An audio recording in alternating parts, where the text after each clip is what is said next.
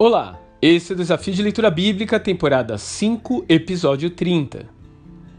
A situação parece estar ficando cada vez mais crítica para Mardoqueu. Não aguentando esperar até o dia do pogrom contra os judeus, que ele mesmo havia agendado, Amã resolve construir uma forca para acabar de vez com a vida daquele homem que ele considera um completo insolente.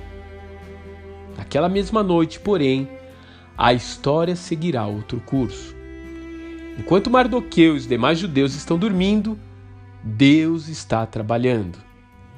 Sua Alteza Real, que desconhece completamente os planos do seu primeiro-ministro, está com insônia e, por causa disso, o desfecho dos acontecimentos mudará.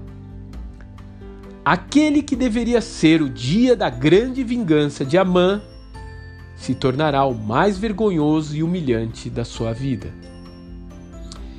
Existem forcas que o ameaçam à noite quando você vai dormir, pessoas da família na UTI, traição, fracasso profissional. Dê lugar para que o Todo-Poderoso entre nessa questão. Entregue a Ele suas angústias e ansiedades.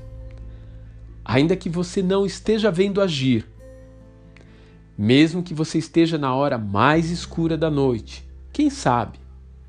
Talvez ainda antes do sol raiar de novo, você receberá uma surpresa vindo das suas poderosas mãos. Foi assim com Mardoqueu e pode ser assim com você também. Não andeis ansiosos por coisa alguma. Antes, em tudo, Sejam os vossos pedidos conhecidos diante de Deus pela oração e súplica com ações de graças. E a paz de Deus, que excede todo entendimento, guardará os vossos corações e os vossos pensamentos em Cristo Jesus. Filipenses 4, versos 6 e 7.